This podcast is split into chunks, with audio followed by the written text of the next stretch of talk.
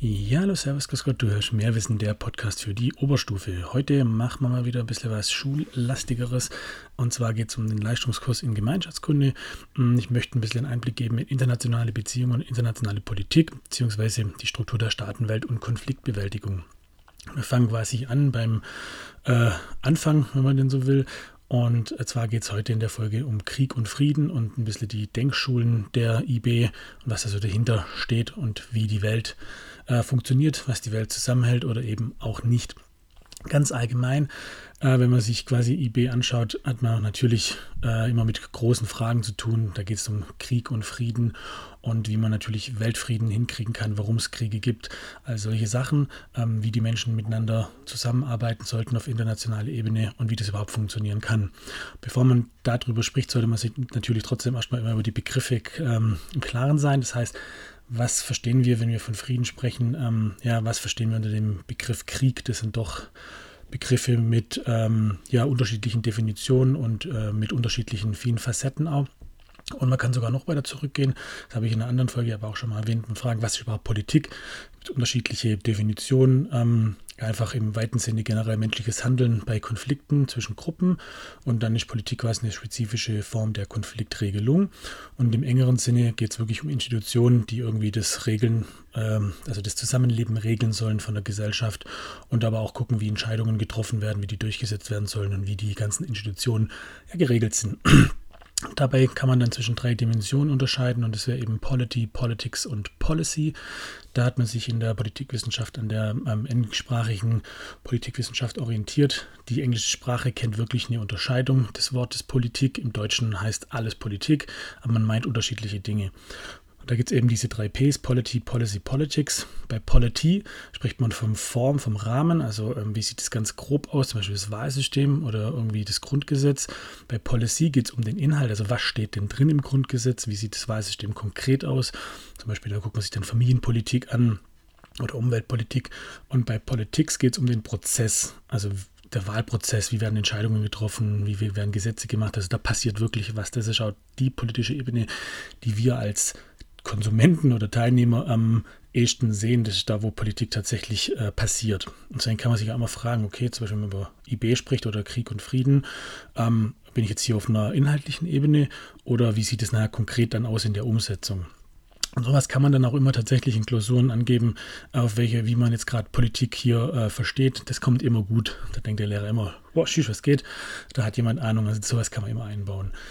Ein weiterer Punkt ist natürlich der Politikzyklus. So kann man Politik auch verstehen. Das geht immer von einem Problem aus. Und dann sagt man, man muss sich mit auseinandersetzen. Es werden Entscheidungen getroffen, die wird bewertet. Es gibt eine Reaktion auf das Problem oder besser gesagt auf die Entscheidung. Und das führt dann meistens wieder zu einem neuen Problem eben. Aber soviel zur Theorie vor der Theorie. Jetzt äh, geht es um ja, Krieg und Frieden. Und dann kann man sich natürlich fragen, was ist Frieden überhaupt? Wie verstehen wir Frieden? Äh, wie definieren wir Frieden? Und ähm, das, wenn man sich das mal für sich selbst überlegt, dann stellt man doch fest und dann mit anderen ins Gespräch kommt, dass es da unterschiedliche ähm, ja, Ansichten gibt. Kann Abwesenheit von Krieg sein, Einklang mit der Natur leben oder mit sich selbst im Einklang leben, mit Menschen verstehen, Verständnis zwischen Völkern, religiöser Zustand oder ein Zustand zwischen Menschen und so weiter und so fort. Ähm, wenn man sich da zum Beispiel den Friedensnobelpreis nimmt, der seit 1901 jährlich in Oslo verliehen wird an Personen oder Organisationen und man schaut, ja, wann, unter was für eine Art Definition wurde denn der Friedensnobelpreis verliehen, stellt man auch fest, dass dort Frieden ganz unterschiedlich definiert wird. Ähm, genau. Allgemein in der Politikwissenschaft äh, spricht man gern vom negativen und positiven Frieden. Das ist nach Galtung äh, so definiert. Negativer Frieden heißt einfach, dass direkte Gewalt nicht stattfindet, also Abwesenheit von direkter Gewalt. Positiver Frieden ist einfach negativer Frieden, plus aber noch, also die Abwesenheit von direkter Gewalt, plus aber noch die Abwesenheit von struktureller Gewalt. Also dass menschliche Bedürfnisse nicht eingeschränkt werden. Das heißt, negativer Frieden heißt einfach, es findet keine direkte Gewalt statt, also kein Krieg, wenn man so will. Und positiver Frieden ist einfach keine Gewalt, plus aber auch keine äh, psychische Gewalt oder andere Einschränkungen, die Menschen sonst so erleben. Das ist einfach der springende Unterschied. Und dann kann man Frieden eigentlich auch schon ganz gut greifen und verstehen und schauen, okay, wenn es jetzt gerade bei den internationalen Beziehungen um Frieden geht, geht es da um negativen Frieden. Will man einfach, dass kein Krieg dort mehr herrscht? Oder geht es eher um positiven Frieden? Geht es da auch um Menschenrechte? Was soll denn erreicht werden und welcher Zustand besteht überhaupt weltweit und welcher soll generell weltweit oder welcher ist überhaupt zu erreichen, so wenn man denn möchte? Viele sagen, dass Frieden auch ähm, ein Zustand ist, der nie erreicht werden kann. Das ist ein Ziel, das, nach dem wir streben und das nie erreichen. Das hat Astrid Lindgren mal gesagt. Ähm, vielleicht kennt ihr die ja, Kinderbuchautorin.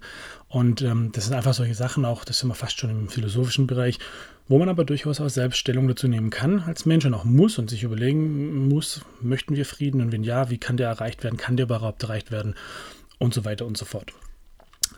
So, das Pendant zum äh, Frieden wird eben gern, also beziehungsweise um Frieden zu definieren, wird gern das Pendant von Frieden genommen, nämlich Krieg. Das heißt, häufig sagt man Abwesenheit von Krieg ist Frieden.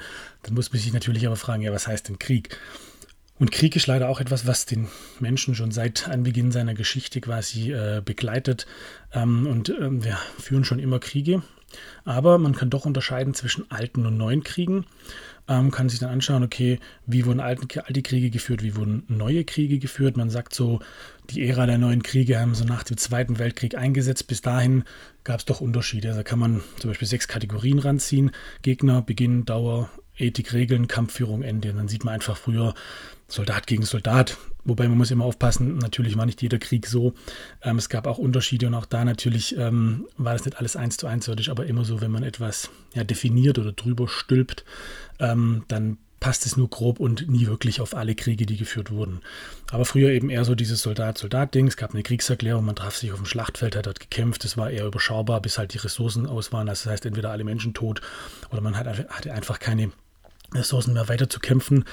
Und dann auch früher gab es eher so diesen Ritterkodex. Heute sieht das Ganze an, es fängt plötzlich an, ähm, meistens über einen sehr langen Zeitraum, wenn man da nur so an Afghanistan, Syrien denkt, wirklich über Jahre, Jahrzehnte lange Kriege. Wir haben eher Bürgerkriege, nicht mehr so diese klassische zwischenstaatlichen Kriege.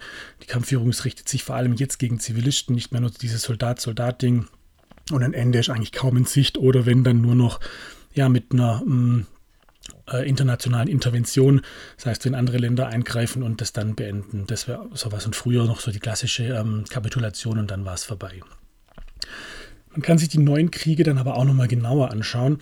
Und da hat die Arbeitsgemeinschaft für Kriegsursachenforschung, die AKUF der Universität Hamburg, fünf Kriegstypen eigentlich ähm, definiert.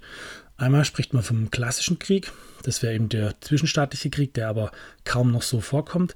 Dann haben wir Bürgerkriege, da wären Beispiele zum Beispiel Anti-Regime-Kriege, also wenn man einfach die, das bestehende System stürzen möchte, Autonomie- oder Sezessionskriege, wenn man sich abspalten möchte quasi, oder auch Dekolonisationskriege, wenn man sich von einer Kolonialmacht lösen möchte. Und die fünfte Kategorie wären dann eben sonstige Kriege, wo dann vor allem auch sowas wie äh, ja, Terror, Terrorkriege reinfallen, wenn man denn so will, oder Ressourcenkriege, wo es dann um Wasser geht oder Öl oder was auch immer. Das sind solche Sachen, die dann da reinfallen. Oder aber auch Befriedungskriege, ähm, wo, wo dann tatsächlich äh, Gewalt eingesetzt wird, um Menschen zu helfen. Das ist auch wieder so eine Sache, die äh, sich widersprüchlich anhört. Und auch da kann man sich natürlich wieder selbst die Meinung zu bilden, glaubt man denn, dass Krieg überhaupt eine friedensschaffende Maßnahme sein kann? Ja oder nein, das ist auch ein großes Thema ähm, im, ja, in der IB. Und je nachdem, wie man dazu steht, kommt man natürlich dann auch zu anderen Einsichten. Genau, das heißt, wir haben unterschiedliche Formen von, von Kriege, Bürgerkriege, Antiregimekriege, Stellvertreterkrieg, Terrorkrieg, Religionskrieg, Ressourcenkrieg, Befriedungskrieg und so weiter und so fort. Das sind einfach so die Formen, die Krieg annehmen kann. Und wir haben tatsächlich auch Konflikte, wie zum Beispiel in Syrien, ähm, wo alle diese Kriege auftauchen. Generell muss man immer ein bisschen vorsichtig sein. Wann haben wir einen Konflikt, wann haben wir eine Krise, wann haben wir einen Krieg?